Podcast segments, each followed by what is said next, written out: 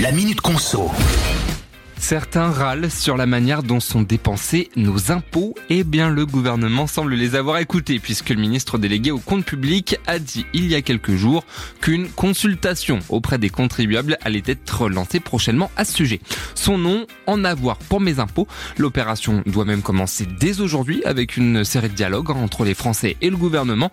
On n'a pas encore trop de détails, hein, mais ce qu'on sait, c'est que l'exercice prendra la forme de consultations en ligne et en présentiel.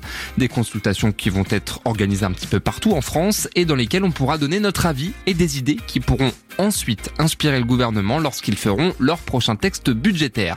Et d'ici quelques semaines maximum, une plateforme doit aussi être lancée. Selon Gabriel Attal, grâce à elle, ça nous permettra de savoir exactement comment sont dépensés nos impôts avec un objectif évidemment de transparence, un terme un peu à la mode en ce moment.